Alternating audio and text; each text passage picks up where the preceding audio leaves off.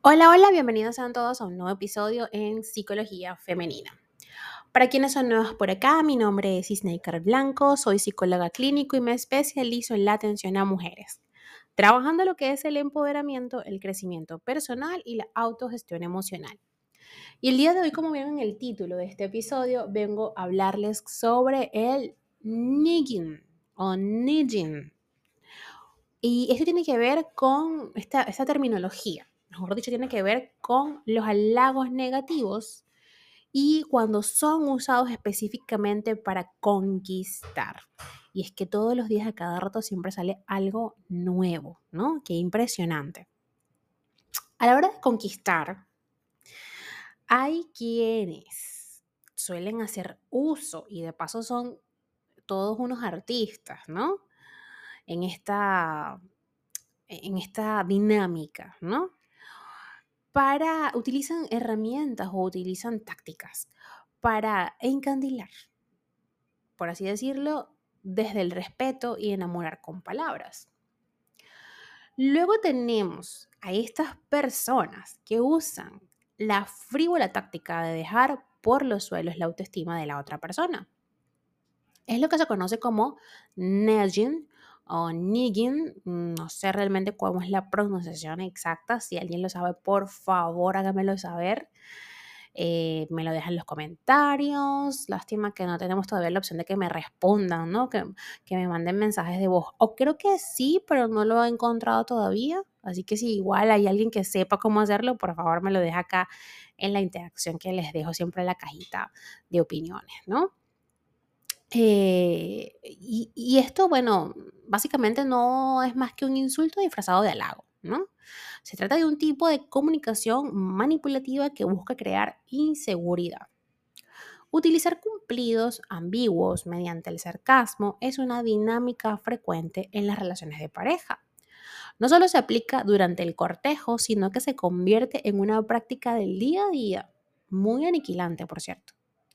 Es una estrategia sutil que si bien al principio parece algo inocente, cala en el bienestar psicológico de la víctima. Hoy te voy a invitar a que sepas más al respecto de este término nuevo, bueno, digo yo nuevo, ¿no? Eh, a través de este episodio. Y que por favor lo compartas si sabes que hay una amiguita por ahí que está un tipo rondándola y que la trata así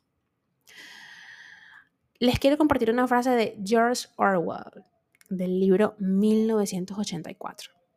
La forma más eficaz de destruir a las personas es negar y borrar su propia comprensión de su historia. Una de las formas de abuso verbal más frecuentes en las interacciones afectivas es el nudging, golpe o comentario negativo consiste en expresar una forma de halago que en realidad esconde un desprecio, una crítica o un insulto. Disfrazar una ofensa en el interior de un piropo es en todos los casos un tipo de comunicación violenta con serias secuelas. Estas son expresiones que encuentras en cualquier ámbito y generan confusión en el receptor. Dado que es importante reconocerlos, hoy te las voy a describir en todos, o mejor dicho, en dos de los escenarios más frecuentes. La práctica de la negación en las citas. Quien utiliza esta dinámica en las citas tiene como propósito lograr una posición de poder lo complejo es que no siempre te será fácil ver dicha técnica, porque estarás pendiente de varios factores. Aún no conoces a esa persona, buscas gustarle y de los nervios del momento dificultas incluso detectar los hilos de la manipulación. Fíjense que les comparto una experiencia personal. Eh, estaba yo todavía en mis días de universitaria y había un chico que, bueno, me encantaba ¿no? Era, para mí era, wow, precioso. Em, y bueno, se dio la oportunidad y tuvimos una cita. Recuerdo que este chico estudiaba derecho o abogacía, ¿ok? Que en, mi país le decimos derecho, pero bueno, es abogacía. Y bueno, yo obviamente estudiaba psicología. Y estábamos hablando y empezamos a compartir criterios, cosas, ¿no? Opiniones Recuerdo que él me dijo que él se, mm, se autodeclaraba agnóstico, ¿no? Porque empezamos, no sé por qué caímos en el tema de la religión.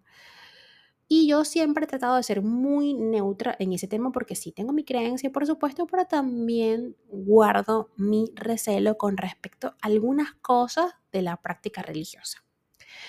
Entonces, eh, pues él empieza a abordarme de una forma bastante agresiva, ¿sí? Y yo me di cuenta en el momento, pero no supe cómo responderle. Era una polla, una una pequeña saltamontes en este tema de la psicología, ¿no? Entonces, él me dice esta frase. Ah, bueno, es que claro, ustedes los psicólogos son como los curas, ¿no? Como los padres de la iglesia. Uno va, se confiesa, dice sus pecados y bueno, ustedes les mandan a uno a hacer algunas cosas como los curas o los padres, los sacerdotes, eh, le mandan a uno a rezar, dijo Ave María. Y wow, para mí fue yo sentí incomodidad, sentí la agresión, sentí la, esa energía bastante mm, agresiva, ¿no? De origen agresivo. Y también un poco déspota incluso.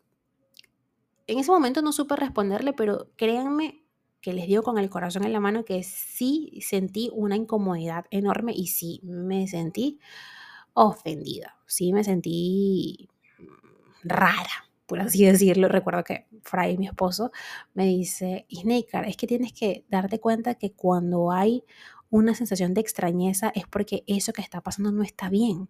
Sí, porque bueno, sí, obviamente no, uno no es perfecto, ¿no? Entonces a veces él se da cuenta de ciertas cosas que me hacen las personas y no, tienes que despertar, date cuenta, por Dios.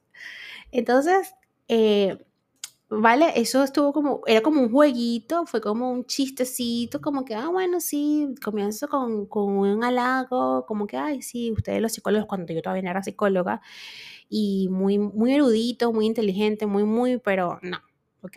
Así no se le debe hablar a una persona, mucho menos cuando la estás eh, cortejando, ¿no? Cuando estás intentando ligártela, por así decirlo.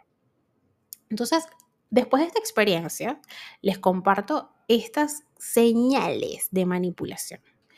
Fíjense bien, hay halagos presentes que mina tu confianza. Tu vestido es precioso, pero no crees que es algo atrevido para alguien como tú. Y esto también le pasó a una amiga. El hombre en cuestión le dijo, te devuelves a tu casa y te cambias. Eso es que ni siquiera estaba disfrazada la agresión aquí, era, era completamente clara. Terrible esto. Piropos que esconden críticas. Por ejemplo, me encanta tu camisa. Se la he visto a muchos chicos. Debe estar de moda. Ok, así que me queda bueno, sí, la, camisa rayada, por así decirlo, ¿no? Eh, comentarios insidiosos. Ejemplo, con la edad que tienes y lo atractivo que eres todavía, no sé cómo aún estás soltera. Eso también me lo dijeron. Una vez recuerdo, me dijo un, conductor de Uber, de taxi. Yo no entiendo qué le pasa a la gente. Sí, me dijo así como que, ah, sí, bueno, pero con las, esas canas, algo así me dijo de las canas y yo así como que, bueno, pero es que es problema tuyo si yo me tinturo el cabello, ¿sí o no? Bueno, eh, más nunca, o sea, era un taxi de confianza, más nunca me monté, más nunca lo llamé. Obviamente.